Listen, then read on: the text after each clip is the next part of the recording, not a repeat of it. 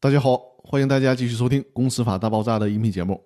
这期和大家聊的话题是解散公司诉讼，把其他股东列为第三人的另外一。我在解散公司诉讼中，其他股东如何参与诉讼这一期的音频当中呢，对其他股东应该作为第三人的问题进行了论述。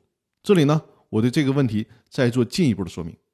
股东请求解散公司的实质是要求解除其与公司之间的投资。和被投资的关系，诉讼的结果直接指向的是公司，而不是其他股东。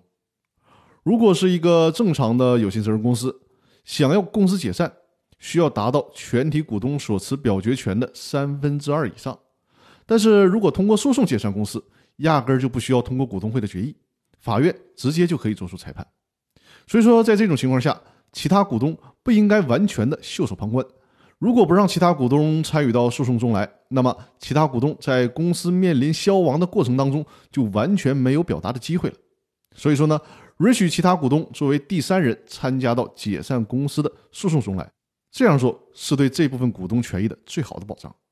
而且，其他股东参与进来，也会向法院提供有价值的证据，便于法院准确的判断是否应该裁决解散公司。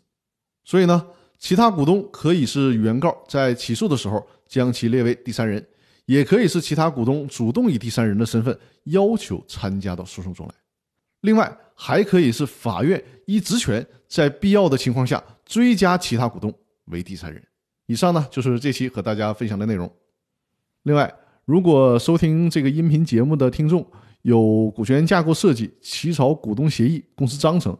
制定股权激励计划以及常年法律顾问的服务需求，可以在我的专辑里面找到我的联系方式，与我和我的团队接洽。